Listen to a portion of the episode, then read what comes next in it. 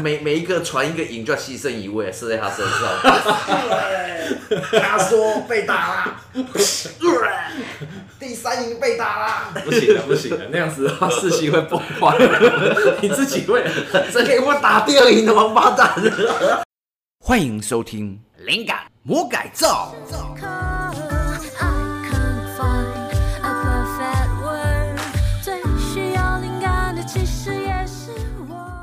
Hello，欢迎大家来到我们今天的灵感魔改造。我是酒吧魔人，我是林杰。那我们今天要来聊什么呢？嗯，最近其实发生了很多起学生疑似因为冲动就一时轻生坠楼的事件啊，这实在是蛮让人心痛的。他们那些都是他杀吗？怎么会是他杀啊？坠楼应该通常都是自杀啦。哦，对，但我感觉起来很久以前那个富士康应该比较像是。你说那个不是红海在大陆的那个跳楼事件？他们是三十多起，是不是？好像三四十起，很夸张。最近的那个是三四起，最近三四起，那应该是自杀的机会是比较高。对啊，毕竟这跳楼也不是这么常常发生的。对啊，对。不过其实说真的，这种一时的冲动真的是蛮可怕的啦。对，自杀其实一定是一时想不开啦，所以做出了一个这样的选择。但自杀其实不能解决部分事情啊，应该都不能解决。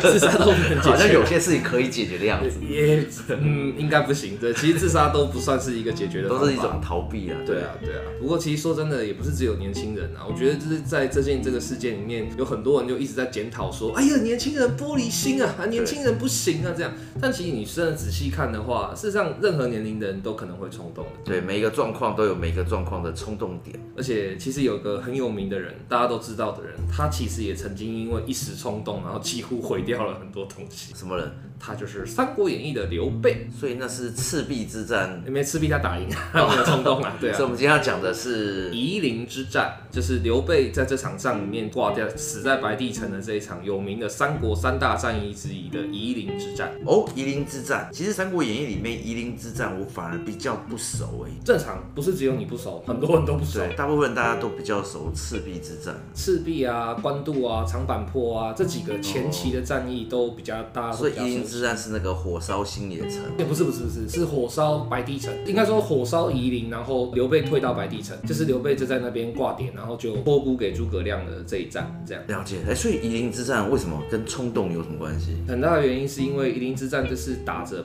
替关羽报仇雪恨。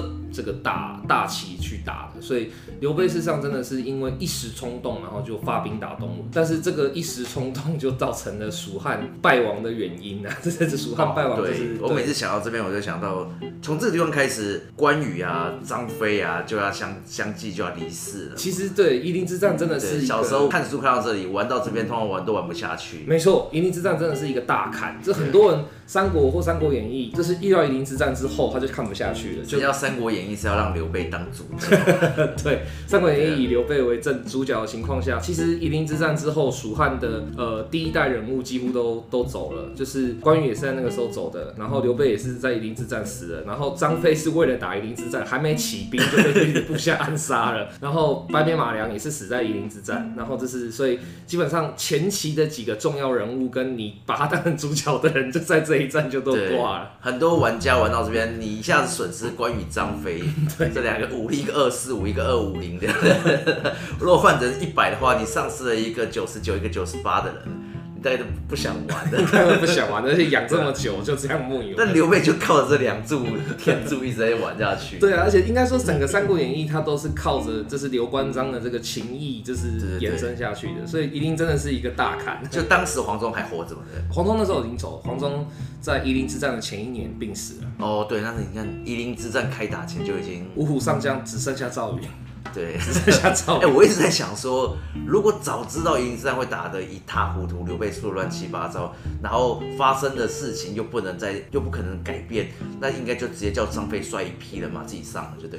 我觉得应该会、啊。张飞就光荣的战死在战场上，没了，结束。嗯，可是不大可能，因为夷陵之战它的起因就是要替关羽报仇，所以说张飞去了，刘备一定要去啊，他不可能不去的，对啊。而且夷陵之战一开始刚开始的时候，刘备。那个时候在暴怒的过程中，事实上蜀国就分成两派，一派人就跟他说不行啊，不行啊。哎、欸，我觉得无论如何，我们还是先解释一下夷陵之战好了。好好好，夷陵之战这个战役，它是起因是因为关羽在荆州就是被呃东吴偷袭后方，然后退守麦城将近一年之后。还是支撑不住，败亡。然后关羽死在潘璋手下之后，那东吴害怕蜀汉报仇，所以就把关羽的头跟身体分开嘛。刘备知道这是关羽死了以后，就勃然大怒，就气到飞起来，然后就是跟一般的玩家一样，跟一般的玩家一样，对 对。然后就，我一定要报仇。那为了要替关羽报仇，可是呃，当时刘备的蜀汉的就是谋臣们，就大部分像诸葛亮这些人都说不行不行，不要不要，千万不要。那刘备本来也已经在犹豫，想说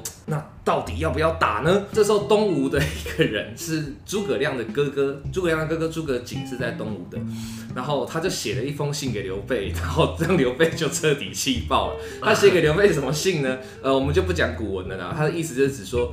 哎、欸，你自己想清楚哦，你弟弟的生命跟你是汉室宗亲，你现在好不容易才得到蜀汉，好不容易才快称帝，你真的要打我们吗？不要吧，冷静一点好不好？不要再检讨我们了，这样你是刘备会抓狂？很容易，很容易，是我也暴走啊，对啊，所以因为诸葛瑾的这封信，然后刘备就决定，我不管谁在阻止我，我都要打。于是他就很快速、很快速的点兵，然后带了五万精兵开始南下攻吴，然后这是夷陵之战的开幕。那一开始刘备打东吴的时候，因为那个时候大家都血脉喷张，因为关羽毕竟是五虎上将，最高的这是五虎将之首，那大家都也知道啊，这是老大的结拜兄弟，这样，然后怎么可能不打？尤其是最后一个让他的士气更爆发，就是张飞挂了 啊，才死了一个二哥，然后三弟也是这样梦游了，所以重点是一把他杀掉，还直接投奔东吴，你还跟我讲跟。你没有关系，完全完全气躁飞起来，所以刘备他们带着军队就是是一开始是非常非常旺的，然后就一路打下了东吴六郡，就是把六个郡都打下来了。一开始推进的非常顺利，那东吴那时候也很挫赛，就想说：“我、靠，怎么办？刘备这也太威了吧！”大家都说说要喊说拼了拼了拼了的时候，那只有一个人独排众议，那就是陆逊。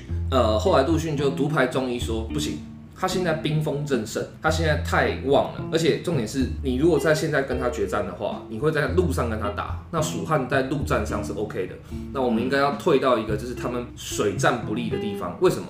因为蜀国等于是离开了益州很远，几乎在四川内地这样很远的打到了荆州，打到湖南武汉那一带，打到那边去，所以他不可能带船去。哦，你现在以前这运车，现在都放在那个 SUV 的车上面，直接放一个小的气阀嘛，不行。那个时候没有那种气阀了，而且就是，就算你带木筏好了，你说在马上装木筏太小了，水战还是要大战船，尤其是东吴是有那种大型的楼船，对，你那么小的船，去跟马都在发抖了，对，你那么小的船去撞人家大船，你在干什么？不可能，所以陆逊就独排众议说，不行，我们要退，而且我们不要去跟他在士气最旺的时候打。于是陆逊就一路退退退退退，不让东吴的人跟蜀汉正面对决，退到了现在夷陵这边。那夷陵是个什么地形呢？夷陵是江宽路窄。就是说，它的江水非常宽，它是长江三峡的其中一个很重要的一段。它江水很宽，可是它周边能够驻扎跟能够展开的陆地很少，而且都是悬崖峭壁，所以刘备没有办法在夷陵之后结了一个八百里的长寨。他把他的军队，就是因为他五万大兵嘛，很多人，他只好就是拉得很长，就变成一条是长蛇阵嘛，是那个是阵，那个是打仗用的阵，但你扎营这样扎，真的很危险。长蛇营，长蛇营，长蛇营很危险的。哎、欸，以前没有无线电，也没有手机，你说现在的话，你这是长蛇营的情况下，你从最远的左端被打，你就传个 line 说我被打了，所有人就打就救你嘛。对，那个时候不是啊，那时候你被打了，然后你还要骑马这样一路跑跑跑，然后你还要一个营一个营的讲说，哎、欸，第二营的被打喽，第三营的被打喽，第四营的被打喽。可以那个什么射箭传输啊，射箭传输也来不及，而且射箭传输你不可能飞箭，不能飞那么远啊，箭飞不了那么远啊。每每一个传一个营就要牺牲一位，射在他身上。他说被打了，第三营被打啦，不行了不行了，那样子的话士气会崩坏，你自己会，谁给我打第二营的王八蛋？对啊，会内斗啊，对。所以长蛇营是很危险的，那就是传说，就是诸葛亮看到了这个布阵以后，就大骂说：“是谁误了主公？怎么可以？是谁传视讯给他看到的？呃，不知道是谁传视讯给他看到，应该是战报传回去啊，因为他连克六郡，这个是胜机报嘛，是好事，所以一定会往后传。对啊，但是打到夷陵停下来之后，然后把布防的方式传回去给蜀汉，然后诸葛亮一看到之后就大怒说：谁布了这个阵，要害死主公是不是？然后大家就呃。就是主攻布的，然后就是诸葛亮说啊，完了完了，就是很担心这样。为什么？我还以为是谁布的？呃，听说又是诸葛瑾建议。没有这个瑾，这个时候应该 诸葛亮就这脸就绿了。诸葛亮应该会直接直接杀去，就是找他哥，你到底要干嘛？没有啦，那个联营的这个行为是很危险的，因为除了刚才讲的首尾难救，你的那个通讯会变得很慢之外，另外一个最可怕的就是火攻啊，对，因为那个时候他驻守在夷陵的两岸上，排效应。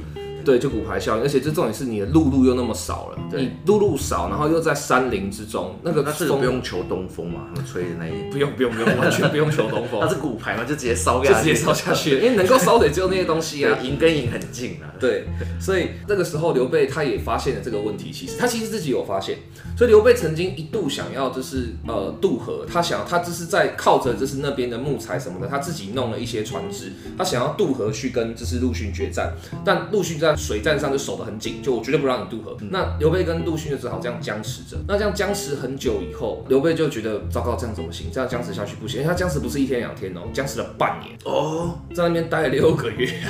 对啊，其实这样刘备也差不多气消了。其实气应该消了，我觉得。所以 其实刘备最可惜的就是这里，当你气消了，二弟你就安心去了。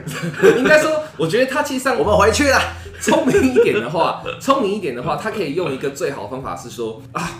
你当初丢失的荆州六郡，我都拿回来了。二弟，你在天之灵看到了吧？回家。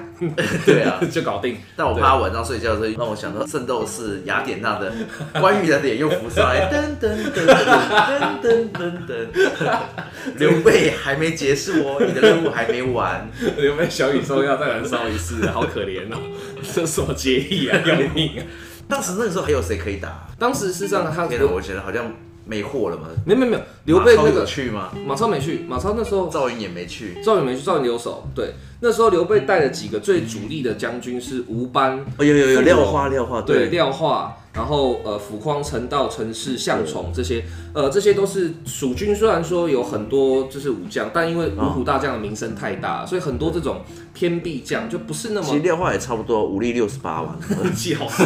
对啊，其实廖化不差，廖化真的不差，而且差不多。吴军就是呃，对，蜀军当时最大的战将应该是吴班，因为有有沙摩柯，我看到这个有有沙摩柯那时候，沙摩柯上后还括号战死，对他战死，哇塞，马良括号战死，对对。所以那一战几乎是就是呃大量的损失了很多的，就是蜀汉战将，这也是蜀蜀国很痛的一点。哇，像看吴军的那个，呃吴军的就蛮厉害，那个潘璋就是杀关羽那一个。对对对对对，还韩当哎，对韩当也是。徐盛，韩当也是徐盛都是老将。甄子丹，鲜于丹呐，甄子丹嘞。对对对，丁凤，对丁凤也是很有名的。对对啊，而且这个部戏他是专门就是部戏把马良杀死的。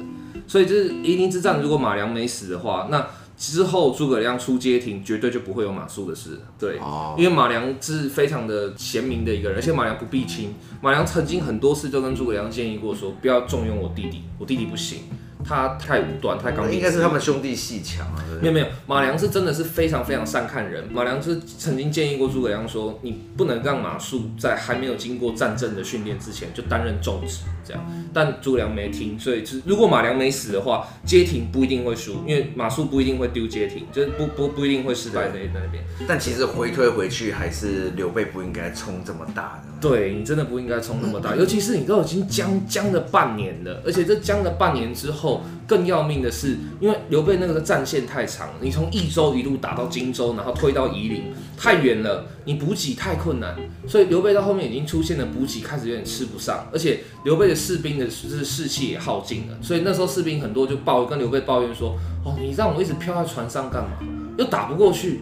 你可以让我上岸扎营吗？我也不说不打，我就回回岸而已，这样。所以刘备没办法，只好把他们都救招回来。所以当刘备的所有的军队都回到了岸上八百连营的时候，陆逊就派了一支小部队去试探性的攻击他，然后打输，因为一定他只是试探攻击这样。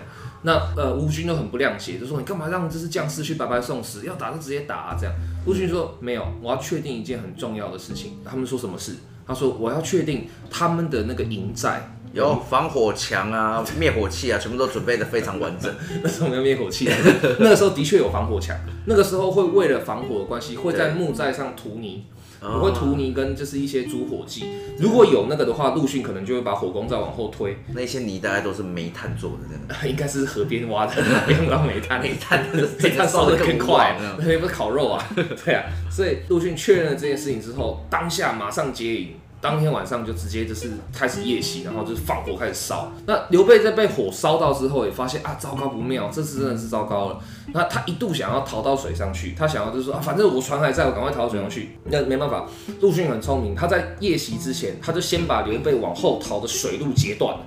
所以刘备没有选择，他只能走陆路。所以就是等于说，当年你把曹操逼到华容道，哦，现在你自己也来一次了，这样，而且这次还没有放你一马的关羽。对，所以。刘备就一路输输输输输输到差一点点被生擒，这差一点，如果不是刘备手下有一个叫傅荣的，就是将军拼死断后，就是打到真的是一，所以他战死了吗？战死了，而且傅荣死得很壮烈。傅荣死之前还骂了一句，就是你现在人都听得懂，就无狗，你们这些吴国的狗，安有汉将军而降者？他的意思就是说，你们这些吴国的狗，我是大汉的将军，哪有投降你们狗的道理？对啊，那因为富荣奋战，所以就是呃刘备才最后才勉强逃到了永安城，就是白帝城。那到了永安城以后，诸葛亮知道了败讯，就赶快叫赵云去救。呃，后来就是永安城就呃重新武装起来。那有城池毕竟不好打，所以陆逊也没有深追，陆逊就放弃了。可是陆逊那时候放弃的时候，事实上吴国的人也很不谅解，就说干嘛放弃？就剩最后一口气啊，就把打压着打压下去啊。但陆逊又做了一次很正确的判断，他的判断是什么？就是。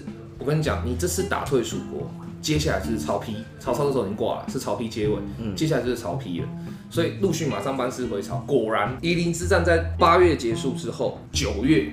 曹丕就从曹魏打下来。曹丕本来的意思就是说，嗯，没差，你们的事情，嗯，我不管，你们自己去打你们的，我我什么都不知道。这样隔岸观火，隔岸观火，对。然后，所以这就是呃夷陵之战大致的始末了。就是说，就是刘备凭着一时的义气，冲冲冲，然后就是打下了六军之后，结果在夷陵因为就是呃拖太久，然后又不能退兵，因为喊太大了，我要替二弟报仇，然后又被火攻。然后又被断水路。哎，其实，在吞食天地里面，呃，就像大家读到《三国演义》读到这边，都其实对于一个游戏设计。到了这个地方该怎么办？他吞食天地是那个时候，关羽跟张飞就老了，退休了，换上他们的儿子张苞跟关兴，然后继续讨伐吴国。所以他的夷陵之战，最后蜀国是把吴国给灭掉了。呃，然后这是第七章，然后第八章就北上去打曹丕、司马懿，然后统一中国大业，然后播结局画面。呃，不愧是吞噬天地，全错，完全不对啊，全错啊！就是基本上夷陵，但是这样子才是一个好的，所以应该是对的，这样子。的话，蜀汉蜀汉才会是 happy ending，但是跟中国历史没关系。事实上完全不是这样，事实上是夷陵之战之后，那呃蜀国跟吴国就马上迅速修好，就说、啊、算了，那是反正刘备也挂了，我们就当前面都没发生过，对，我们就当没刘备这个人好了。对，当没这回事，我们还是一起北抗曹操哈。谁是关羽啊？也没有忘到那个地步啦，可就是就迅速修好，而且就是刘备走了以后，夷陵之战之后，基本上诸葛亮除了就是跟东吴继续维持稳定关系之外。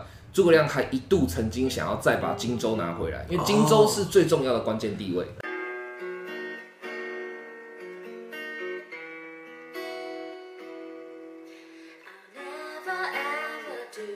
哎、欸，怎么断在这里啊？